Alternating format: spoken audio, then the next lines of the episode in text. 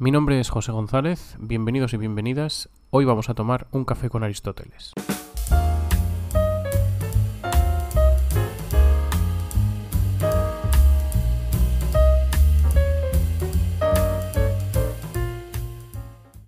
Con este cuarto episodio comenzamos una pequeña serie acerca de la propuesta aristotélica de la ciudad ideal, del estado ideal, y concretamente en este primer episodio de la serie nos vamos a centrar en algunas consideraciones preambulares sobre la vida mejor para el ser humano, que es en definitiva, o que será en definitiva, la finalidad de la ciudad ideal.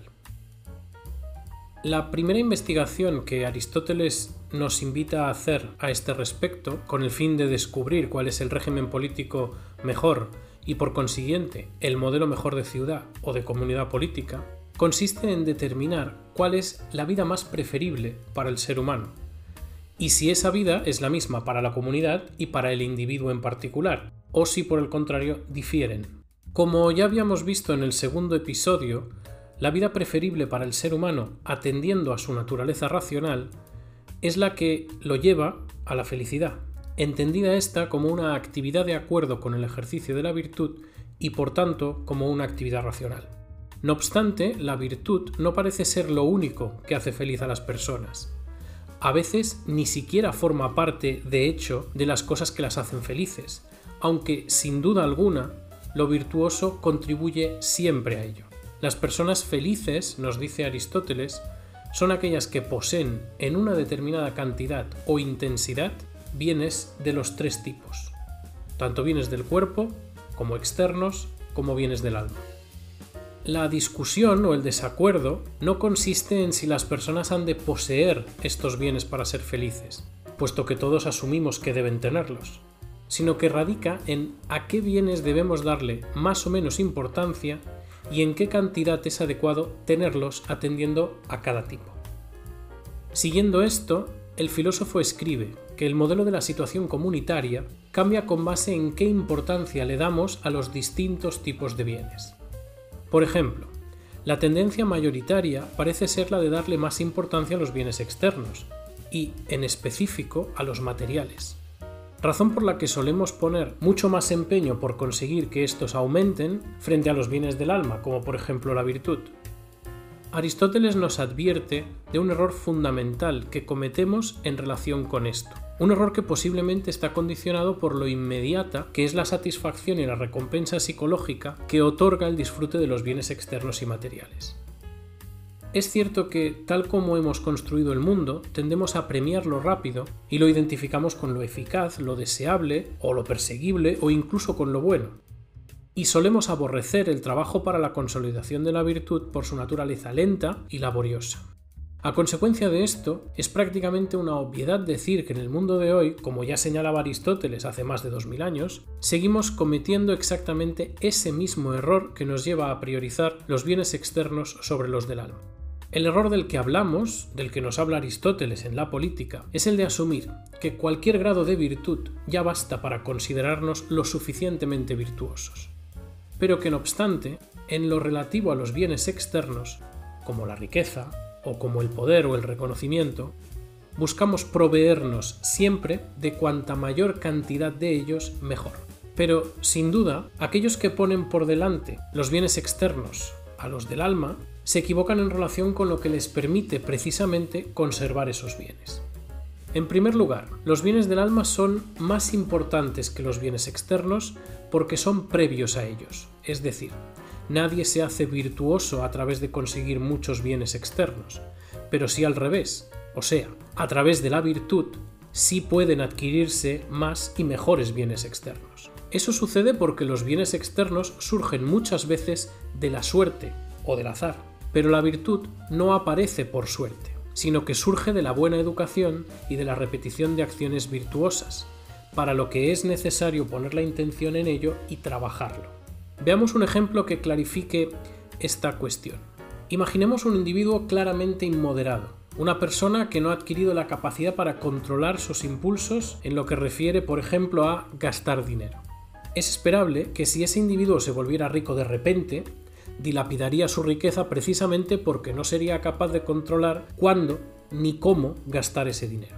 ni tampoco de evaluar cuáles son realmente sus necesidades, cuestiones para lo que debe haber sido entrenado, educado específicamente, en este caso en la virtud de la moderación.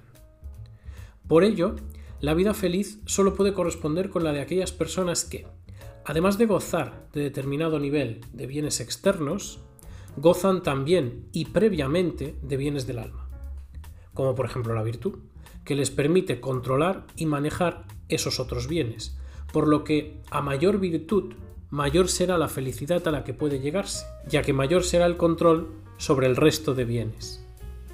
En otras palabras, nadie se hace virtuoso o feliz por casualidad, al menos en sentido estricto, pero sí es posible hacerse rico o famoso por casualidad. Incluso es posible llegar a un cargo político por esa vía. La felicidad, tal como la hemos definido en el episodio 2, es fruto del trabajo, del estudio y por tanto del esfuerzo. En segundo lugar, al buscar la superabundancia de bienes externos, no contamos con que la naturaleza de esos bienes, en cuanto a su acumulación, es finita. O dicho de otro modo, que no es posible acumular ad infinitum ese tipo de bienes. Pero aun en el caso de poderse, una acumulación ad infinitum les haría perder una parte muy importante de su significado y por tanto de su utilidad. El exceso de bienes externos, por ejemplo, el exceso de riqueza, o bien nos perjudica, por ejemplo porque nos vuelve avaros o soberbios o nos empuja a vivir por y para la satisfacción y la obtención del placer, o bien carece de una utilidad real, puesto que en su acumulación llega un momento en que el acumular más y más dinero no implica una diferencia sustancial en la capacidad adquisitiva, o sea, no implica una diferencia importante en nuestra capacidad para comprar o adquirir cosas. No obstante, los bienes del alma sí que admiten esta sobreacumulación. Por ejemplo, la virtud admite esta sobreacumulación. Cuanta más virtud se consolida, mayor es su utilidad. Porque en relación con los bienes del alma, el exceso siempre nos hace mejores. Esto es fácil de ver si pensamos que la virtud es el resultado de la educación, ya que ninguno de nosotros diría nunca que alguien es demasiado educado como algo realmente malo o malo per se. De hecho, el exceso en la buena educación puede percibirse como extraño, pero nunca como realmente censurable. Pensemos, por ejemplo, en alguien extremadamente educado que asiste a una reunión muy informal, incluso a una reunión espontánea de amigos. La censura estaría muy probablemente motivada por la exageración de lo bueno de sus modales, pero no sufriría por ello, o no sería razonable que sufriera, una exclusión por parte de los demás. Imaginemos, sin embargo, la misma situación, pero con alguien extremadamente mal educado o injusto o agresivo. Sin lugar a dudas, muy probablemente esa vez sería la última que nos veríamos con esa persona.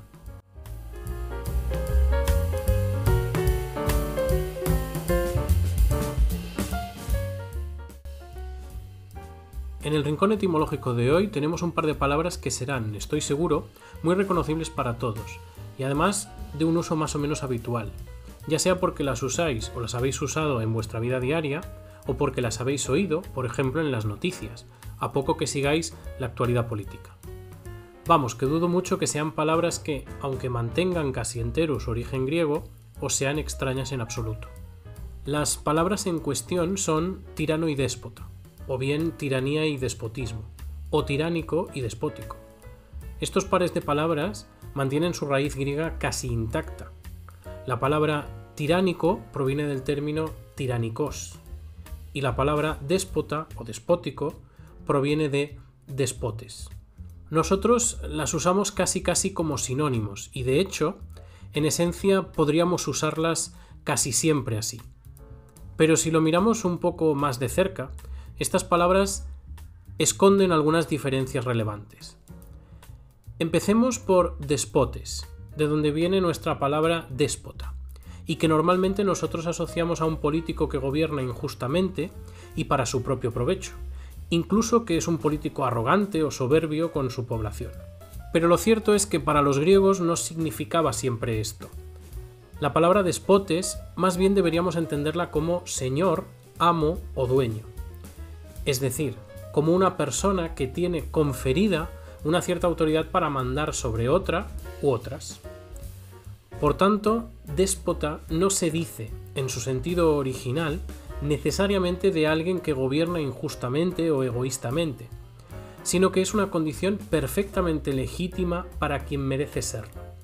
El problema llega cuando alguien que no debe ejercer de déspota, que consiste en usar a otros como si fueran algo así como una propiedad de uno, ejerce como tal. Por ejemplo, cuando un político quiere usar el poder sobre su pueblo como si fuera una cuestión de beneficio personal. La palabra tirano o tiranía es también bastante interesante. La palabra tiranía o tiranís en griego se refiere al poder, concretamente a un poder absoluto, por lo que el tirano o tiranos es el soberano o aquel que tiene un poder absoluto sobre un pueblo. Por tanto, y aunque Aristóteles en este episodio nos ha identificado ambas cosas por cuestiones del tema del que nos estaba hablando, lo cierto es que despotes y tiranos tienen una sutil diferencia.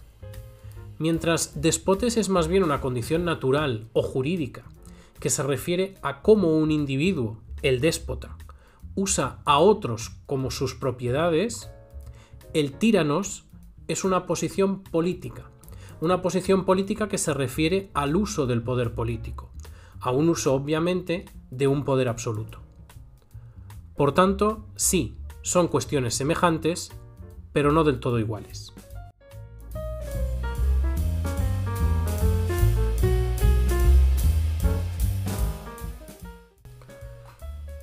Bien, ahora que ya sabemos o ya tenemos alguna idea acerca de lo que significa una vida feliz, y ahora que podemos asumir que el fin que persigue la ciudad es el de desarrollar las vidas de los seres humanos que la, que la integran, entonces podemos deducir que la vida mejor y preferible para el individuo debe ser la misma que la vida mejor y preferible para toda la comunidad en su conjunto. Debemos averiguar de todas maneras cuál es exactamente de las vidas que persiguen la virtud, que son las mejores, cuál es la definitivamente más preferible y por tanto aquella según la cual se erigirá el régimen político ideal.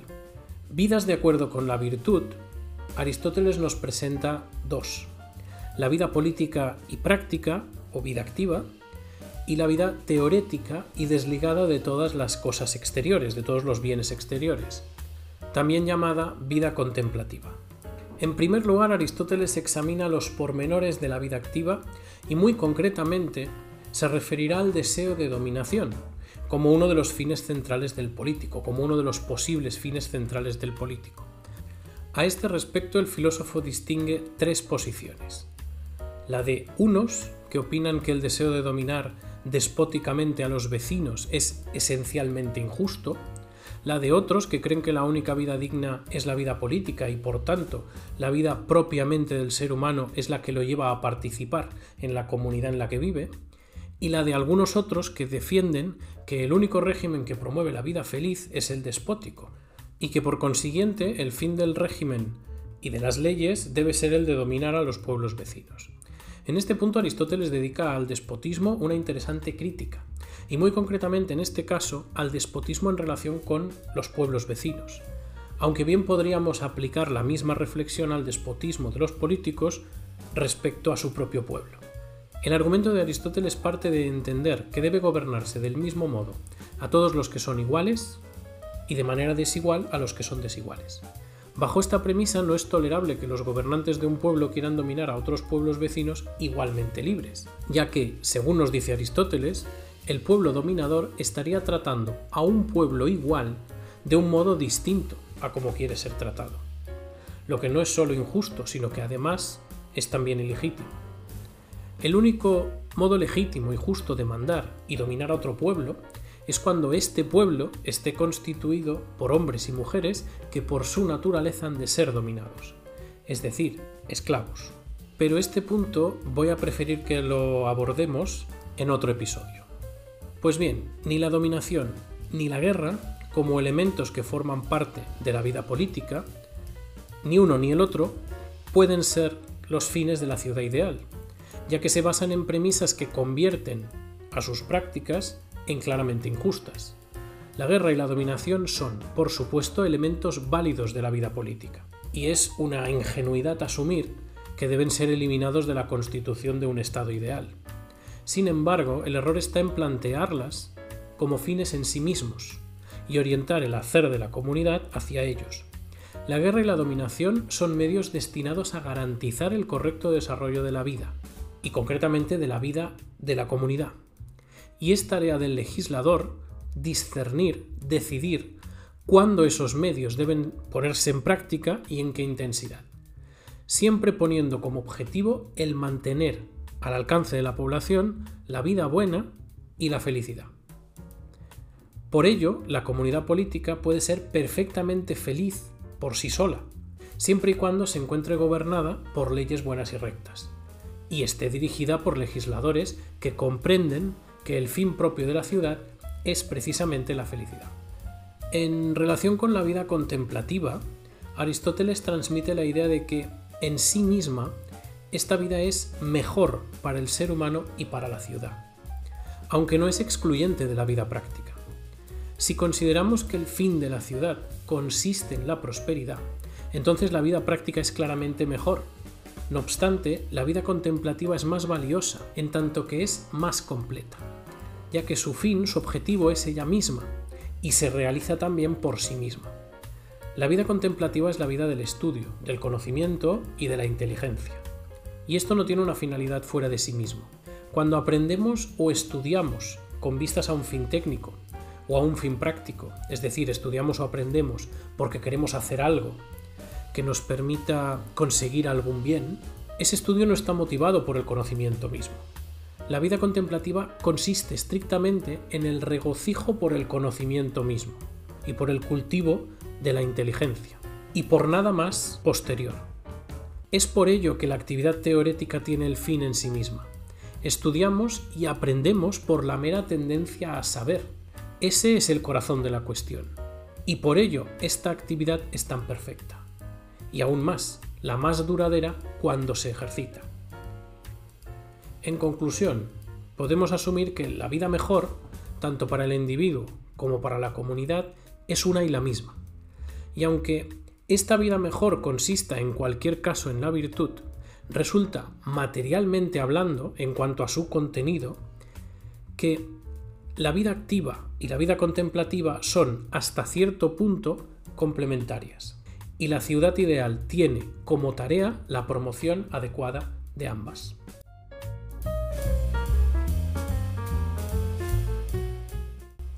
Pues bien, hasta aquí estas cuestiones preambulares acerca de de la constitución del estado ideal, en el siguiente episodio vamos a ver cuál es concretamente la propuesta de Aristóteles para esta comunidad política modélica. Hasta el próximo episodio.